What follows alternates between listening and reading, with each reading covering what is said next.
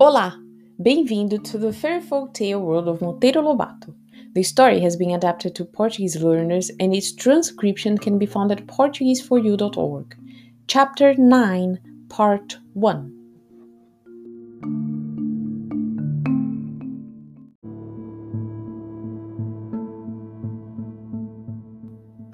A sucuri. Um monstro! Acuda, Saci!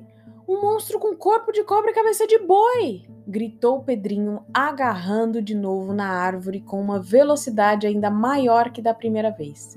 O Saci foi ver o que era e voltou dizendo: É uma sucuri que acaba de engolir um boi. Desça que não há perigo, ela está dormindo e dormirá assim dois ou três meses, até que o boi esteja digerido. Apesar da confiança que o Saci tinha, o menino foi pulando de árvore em árvore para só descer bem longe dali, mas como a tentação de ver a sucuri era grande, foi voltando, voltando, até chegar em um ponto de onde pudesse observá-la à vontade. Era uma das maiores que se poderiam encontrar, devendo ter pelo menos uns 30 metros de comprimento e a grossura da cabeça de um homem. Pedrinho não podia compreender como um boi inteiro pudesse caber dentro dela. Muito simples, explicou Saci. A sucuri enrola o boi, quebra-lhe todos os ossos e amassa o bicho de tal maneira que o torna comprido como uma linguiça.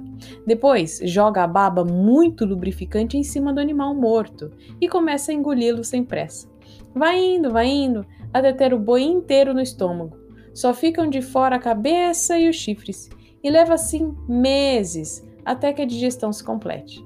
Quando está nesse estado, a sucuri não oferece perigo nenhum, porque fica imóvel, caída, em estado de sonolência.